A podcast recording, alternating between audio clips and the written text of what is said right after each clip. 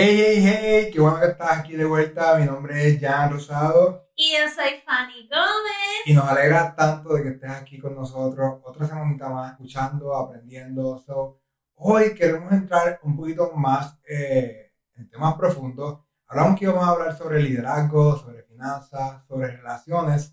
Pero antes de nosotros haber llegado a donde estamos hoy día y lograr lo que hemos logrado eh, y tener el mindset y todo lo que tenemos hoy día, antes de todo eso no era así todo.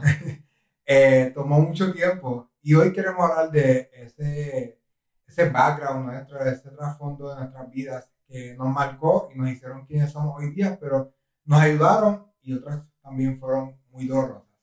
So, vamos a comenzar y mientras vamos a estar los dos hablando, interactuando y tú simplemente disfruta y sacar el mayor provecho. So, bueno, eh, en mi niñez, yo creo que mi niñez fue una un poquito rough y a la misma vez hermosa. Eh, eh, la verdad es que puedo decir que tuve una familia que me, que me, apoyó mucho en mi transcurso, pero viví lo que fue el divorcio de mis padres y yo creo que eso a mí me marcó demasiado. yo creo que a toda persona que vive eso le, le marca en diferentes áreas de su vida eso. Y yo reconozco que eso a mí me, me marcó específicamente en la inseguridad se vio, se vio plasmado en mí como que la inseguridad de poder alcanzar algo o lograr algo o como yo mismo me veía porque tenía esa carencia de, mi papá en aquel momento que no estaba presente. Ah, así que yo creo que esto está afectando muchas áreas de mi vida. Eh, así que de ser una familia que teníamos dinero, ya que mi papá era dueño de tres negocios en aquel momento, no tengo casi recuerdos de eso, pero de los pocos recuerdos que tengo, eh, sí recuerdo que había dinero.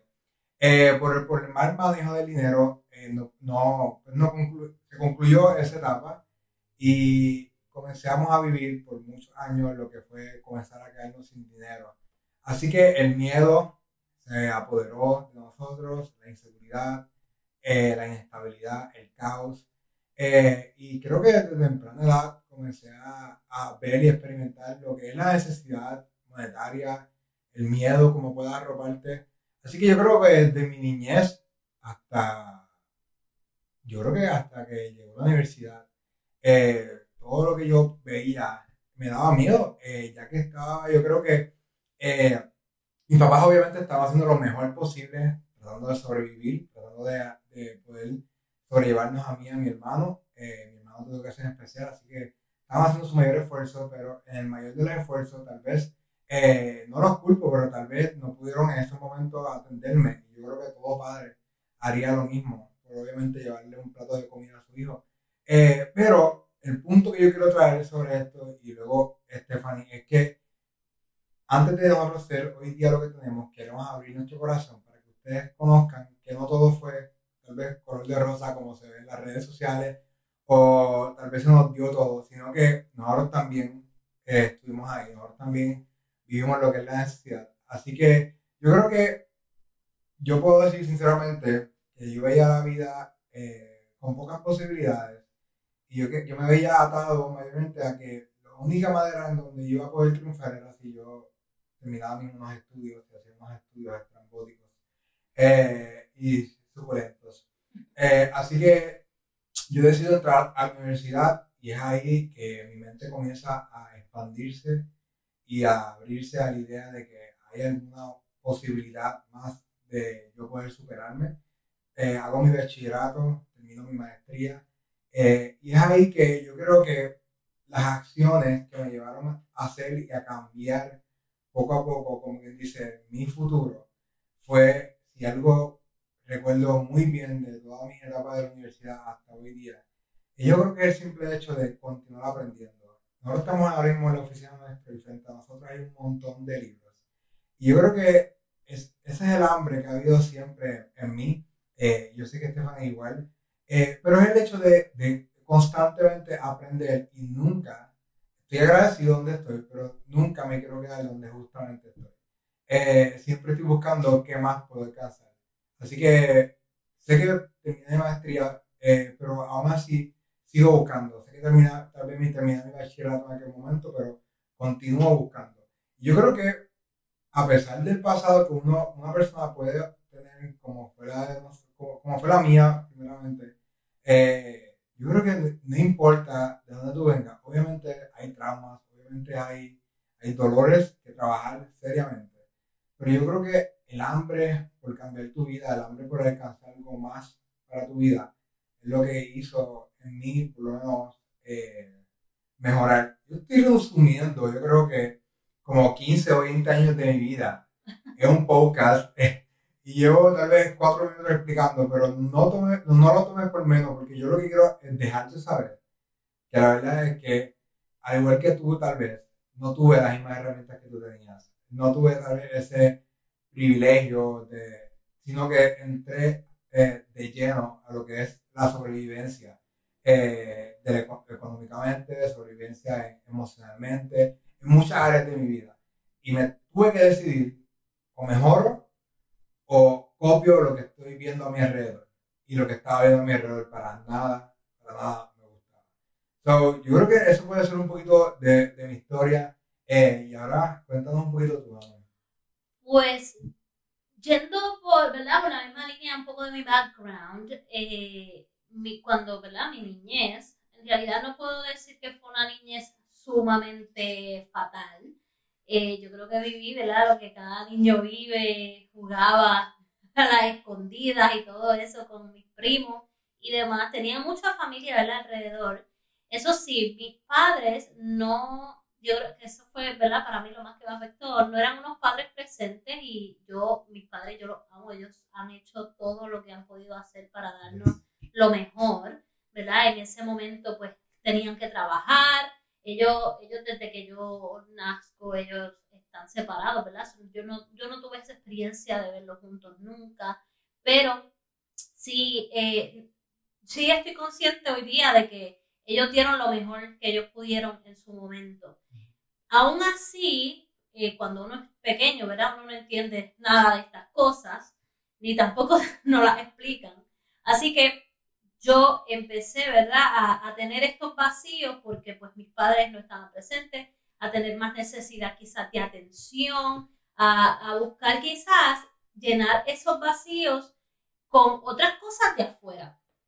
Igual, yo veía la vida con bien pocas posibilidades porque mis padres, eh, para, ¿verdad? aquel entonces ellos no, no llegaron a la universidad. Mi mamá pues ahora, después, cuando nosotros, ¿verdad? cuando yo llegué a la universidad, ella también pudo estudiar algo, ella entró a la universidad, pero antes de, de llegar a esa etapa, ellos no, no habían como terminado pues esos estudios, se veía bien pocas probabilidades de, de, de uno vivir quizás una vida mucho más grande de lo que uno tiene enfrente.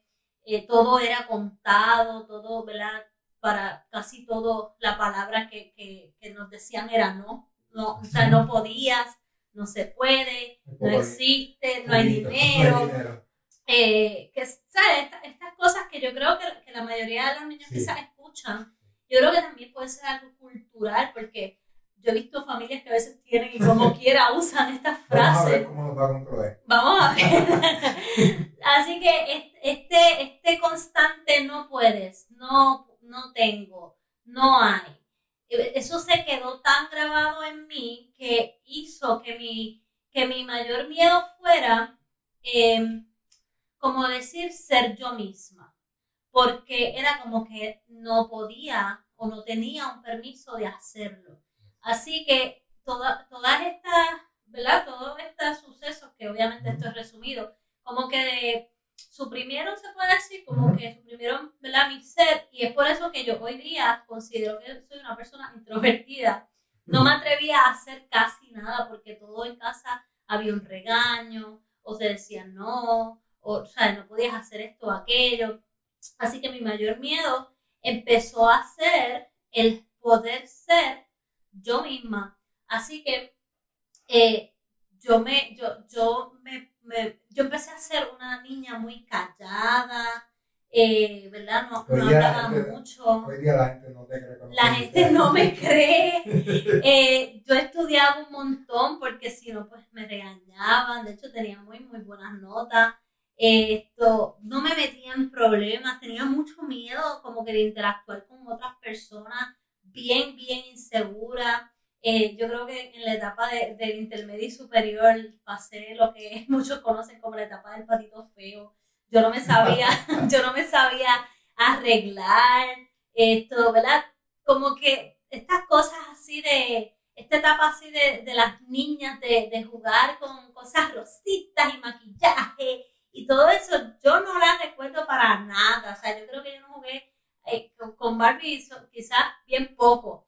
Eh, todo era, bueno, mis primos también eran todos varones, así que yo lo que jugaba era pelotas, softball, kicking ball, estas cosas así. Un poquito más así que, nada, comienzo, ¿verdad? A, tener estas carencias ya llega entrando a la universidad y, y, es en la universidad, ¿verdad? Cuando empiezo a, a, como decir, experimentar mundo y empiezo literalmente a llevar una vida alocada porque yo dije, esto es nuevo para mí, yo me volví loca. Así que todo, tanta libertad de momento y yo saber que tenía, ¿verdad?, la oportunidad de yo escoger mis propias decisiones, empecé a escoger las peores decisiones del mundo para ese entonces. Y bueno, tengo muchas experiencias en ese, en ese, en ese transcurso. Pero algo que marcó. Ajá, dentro, dentro de ellas, pues, eh, comencé a ser mucho más independiente y a vivir sola. Así que nada, dentro, dentro de, este transcurso lleva, lleva un punto donde tomé tantas malas decisiones en cuestión de, mi vida que una de ellas me lleva a vivir, ¿verdad? En un carro, me lleva, me lleva a estar eh, sin, sin trabajo. Tomé una mala decisión, lo cual me llevó a una depresión severa, a intentar el suicidio, pasé lo que fue un aborto, y eso me llevó a vivir en un carro por tres meses. Y luego de ahí, ¿verdad? Pues cuando nuestra mi historia pues comienza a tomar un giro, bueno, bien, bien diferente y bien drástico, que yo creo que después podremos entrar quizás en esos detalles. Eh, pero básicamente viví de tener quizás un plato de comida en mi casa a no tener absolutamente nada por malas acciones, malas decisiones, ¿verdad? Que uno va en el transcurso eh, tomando.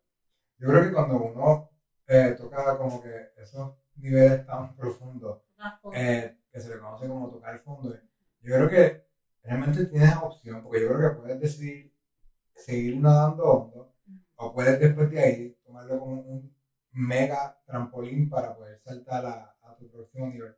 Eh, yo puedo decir que mi etapa de más profundo en mi vida fue una etapa universitaria, eh, donde también me encontré como que no sabía qué más hacer con mi vida para yo poder crecer y que todo lo que estaba haciendo literalmente me estaba sintiendo que me estaba quedando en el mismo lugar. Eh, y el futuro para nada se veía brillante. Así que yo creo que igual Stephanie también en ese momento oscuro donde se quedó sin, sin vivienda, eh, que tuvo que vivir tres meses en su carro, yo creo que marcó un momento, eh, un momento importante en su vida. Eh, y yo creo que cada uno de nosotros como personas tiene esos momentos en donde debe decidir si continúa hacia abajo o va a buscar otra alternativa. Yo para nada, tal vez, no sé si, tal vez tú nos conoces o tal vez sabes dónde estamos hoy día, pero hoy día eh, para nada se ve de lo que estábamos tan siquiera hace. Ni siquiera parece. No parece. no parece. No parece. So, yo termino mis estudios, eh, yo termino mis estudios en trabajo social clínico. Créanme que para nada yo me veía en lo que hoy día lo que hacemos, que es el marketing, eh, el network marketing, que nos ha brindado tantas y miles posibilidades. y Stephanie tiene un bachillerato en So, están escuchando dos personas que para nada han estudiado lo que hoy día ejercen, pero que en transcurso. No, lo que no, hemos, no estamos eh, ejerciendo lo que estudiamos. Exacto, también. Eh, correcto. Eh, por lo tanto, yo creo que cuando uno analiza y comienza a ver que realmente tu vida puede cambiar, pero realmente no tiene que, tu historia, tu niñez, no tenía que haberse visto eh, color de oro, o no tuviste que haber tenido todos los recursos para poder alcanzar ese, esa versión de, de tu vida que tú quieres alcanzar. Así que hoy día nos ha tomado mucho tiempo, mucho, eh, mucho dolor, se puede decir. Hemos pasado por Muchos procesos. procesos de, no quiero ser clichoso, pero quiero darlo súper eh, detallado, como psicólogos, terapias, Ujú. eh, talleres, conferencias, conferencias matrimoniales, eh, Comunidad. comunidad. amistad. Eh, hemos sido muy vulnerables, se puede decir. Esa ha sido nuestra mayor eh, verdad y éxito, que hemos sido súper vulnerables en nuestra relación para poder llegar a donde estamos hoy día. Yo creo que, como personas, yo creo que es un error cuando se dice que tú puedes alcanzar todo lo que te, todo lo que te dé la gana de alcanzar. Porque yo creo que cuando tienes tanta apertura a como que, yo creo que cuando tienes tanta y tanta apertura, te sientes overwhelming de que tal vez, por dónde empiezo o qué realmente me toca hacer. Pero yo creo que, que tú sí puedes alcanzar lo máximo que tú fuiste diseñado para alcanzar. Eh, que tú puedes alcanzar verdaderamente el mayor potencial de lo que tú tienes adentro. Y es ahí entonces que tú puedes lograr lo que verdaderamente tal vez tú deseas alcanzar e imaginable. Eh, so, yo tal vez jamás me, me imaginé haciendo esto, pero sí, yo creo que dentro de mí siempre había un hambre de ayudar personas, de servir a las personas, de transformar mi vida, de poder ser disciplinado para poder alcanzar mucho más. Yo creo que también dentro de ti, eh, que puedes mencionar por ahí.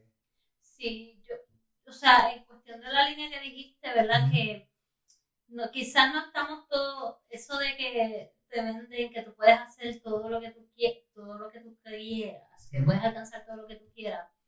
Yo creo que, que sí, que es posible que tú puedas alcanzar todo lo que tú quieras, pero no de la manera en que lo venden, eh, sino de primero buscar dentro de uno, encontrarse uno, buscar dentro de uno realmente cuál es, ¿verdad? ¿Cuál es mi pasión? ¿Cuál es mi propósito? Porque de yo decir, ay, quiero ser psicóloga, yo puedo ir a estudiar y ser psicóloga, pero si yo no quiero realmente, o sea, no me apasiona esa parte, pues no, no es lo mismo Ujú. no lo voy a ejercer igual, no lo voy quizás a estudiar con el mismo ímpetu, eh, no voy a aprender quizás igual que una persona que de verdad está 100% ahí metida en eso. Y, y el network marketing me encanta por ese hecho, por el hecho de que no- tú no necesitas um, un estudio específico, sino que lo que realmente te apasiona tú lo puedes hacer dentro del network marketing. Creo que, que el network marketing es una plataforma donde se puede ejercer cualquier tipo de, de empleo. O sea, puede ser relaciones públicas, mercadeo, puede hacer de entre- eh, ser un trainer, dar entrenamiento, puede hacer tantas cosas dentro del mismo. Eh, y, y muchas personas quizás lo ven como algo ¿verdad? Diferente, eh, o, o solamente que se puede hacer solamente una cosa. Pero, pero sí, dentro de mí, yo creo que lo más que me llena es el hecho de ayudar a otras personas a no ver el dolor, o sea, según lo que nosotros pasamos, yo cuando estuve en, en esos momentos oscuros de mi vida, para mí yo no podía ver posibilidad alguna en mi alrededor. No, o sea, no había posibilidad alguna. Para mí yo estaba destinada al fracaso completamente. Y entonces poder ayudar a otras personas que se sienten a sí mismos de que no ven oportunidad alguna a realmente encontrar un lugar donde sí hay una oportunidad para ti, para mí eso es lo que a mí más me llena. El poder, ¿verdad? Ayudar a una persona a, oye, you can do this y lo puedes hacer aquí y, y, mira, este es tu potencial y tú pu- puedes, puedes lograrlo. No se ha acabado la vida todavía, ¿verdad? Estamos vivos porque todavía hay opciones, hay oportunidades. Y, y eso es lo que yo creo que, que, que es mi motor. Totalmente. Yo creo que sí, em, com- completamente vamos, porque eh, esta, línea, esta línea viene porque a, a veces eh, muchas personas, eh, lo he visto, eh, que comúnmente no viven en su, maybe en su máximo potencial porque tal vez eh, quieren lograr algo para poder, eh, poder sentirse completamente eh, que lograron algo, pero yo creo que cuando comenzamos a vivir eh, como en nuestro máximo, comenzamos a vivir en, lo, en nuestro máximo ser, amando completamente, dedicándonos completamente, sirviendo completamente, hay un cambio realmente dentro de nosotros y dentro de nuestra carrera. Yo creo que algo que podemos ir contestando eh, es que, ¿cómo, ¿cómo tú crees que la gente puede moldear su presente? con, con, cosas pequeñas. Yo creo que cualquier persona que te rodea está moldeando. ¿Sabes que dicen que tú, te conviertes en las cinco personas que, con las que más te pasa?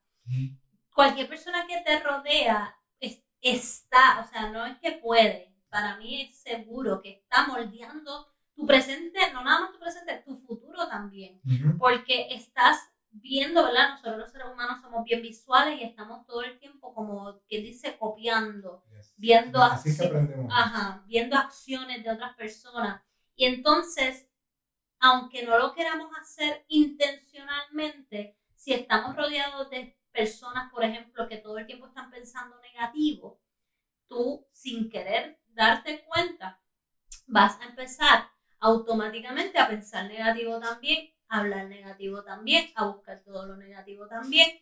Y eso está moldeando tu presente, pero más que tu presente, hace un impacto fatal en tu futuro porque estás, ¿verdad?, eh, convirtiéndote en una persona que no, que no, que quizás tú no quieres ser. Así que para mí es sumamente importante las personas con las que te rodeas, con las que te pasan, las personas, no nada más las personas tanto alrededor también, sino las que tú escuchas a través de las redes sociales, a través de un video, a través de YouTube, igual que las canciones, todo, todo, todo lo que entra en nuestro sistema está moldeándonos todo el tiempo, constantemente, todo lo que vemos, todo lo que escuchamos, todo, ¿verdad? Lo que, lo que nos rodea. Yo creo que, que, que sí nos moldea como personas. Sí, completamente. La verdad es que yo iba a decir ese mismo, pero también tengo en mi mente algo que nos, nos ha ayudado a ambos mucho, es continuar educándonos en diferentes áreas. Eh, yo creo que nosotros eh, no dominamos al 100% tal vez las cosas que hacemos porque siempre hay oportunidad para crecer, pero siempre tener este, este pensamiento de, de, que, de, que, de que debes continuar educándote, debes de continuar llenándote mayormente de vida, llenándote de, conocimiento, llenándote a través de, libros, a través de podcasts, a través de personas, a través de, de, lo que escuchas, de lo que ves. ¿Por qué? Porque eso es como un mini, esto es como un hack de vida. O sea, los niños, esa es la mejor manera que ellos aprenden. Aprenden con lo que les rodean, con lo que ven, con lo que, y, y, lo imitan. So, no olvides que tú eres ese niño igual que aprende así. Así que toma la responsabilidad en tus manos de diariamente ir cambiando tu, tu futuro. Y la mejor manera, yo creo que lo que puedes hacer es continuar aprendiendo y ser celoso sumamente con la gente que te rodea. Pudiéramos entrar, eh, pudiéramos entrar en muchos más detalles, pero yo creo que esto te puede beneficiar mucho para tú comenzar a accionar desde que termines de escuchar este podcast. Así que eh, esto fue un poquito de nuestra historia. Yo espero que te haya beneficiado un montón. Si te gustó, déjanos un five star, déjanos un, comentario, un review, por favor. Comparte esto con la persona que tú mayormente crees que necesites. Sí, y luego vamos a seguir entrando quizás en más detalles para que sigas conociendo de nosotros y cómo llegamos hasta aquí. Y en el próximo episodio estoy segura que no, segura que no te lo vas a querer perder porque vamos a hablar de unas cositas ¿verdad? Que nos gustaría haber deseado saber de antemano antes de, ¿verdad? De poder haber pasado quizás todo lo que pasó. Eso, nos vemos hasta la próxima. bye. bye.